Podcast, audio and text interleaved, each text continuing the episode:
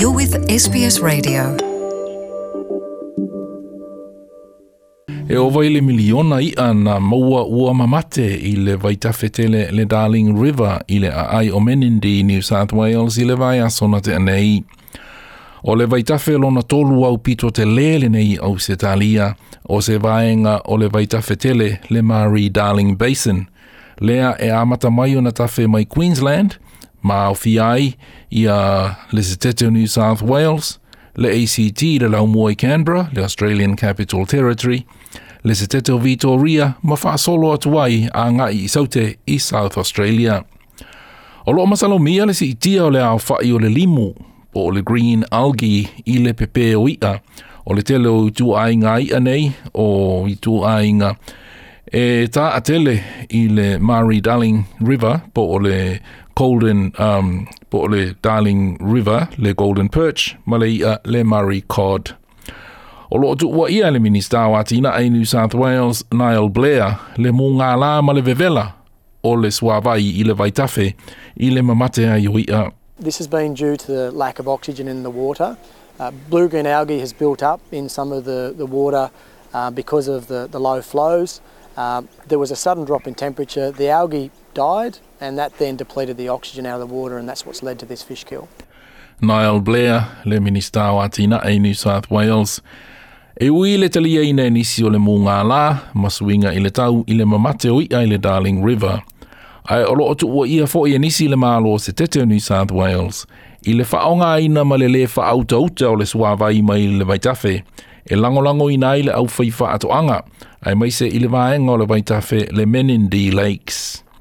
E e nisi na pamu ese mai le menendi i le o le i le Sydney Harbour. Ua a o le ma le Labour New South Wales, Michael Daly i se komisi sua sue e ilo le awala o loo nai le i le Darling River.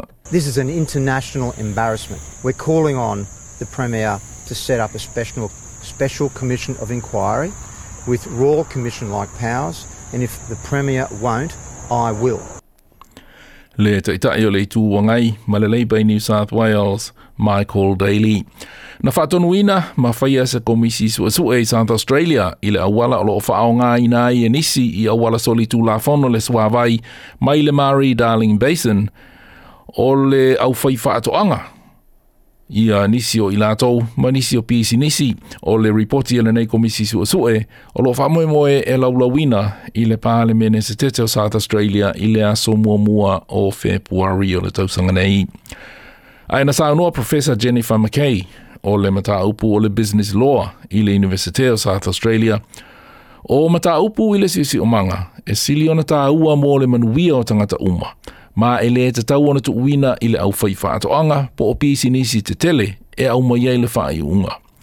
O mata upu nei e te tau ona au maia i whai ngā mālo e au ala i ni tū la whono. There's been generations of localised management without any great source of the greater problems that what one initiative will cause for something upstream or downstream. this is a legacy of our whole environmental and natural resource management system in Australia. You can't manage the environment in little bits, you have to manage it as a whole.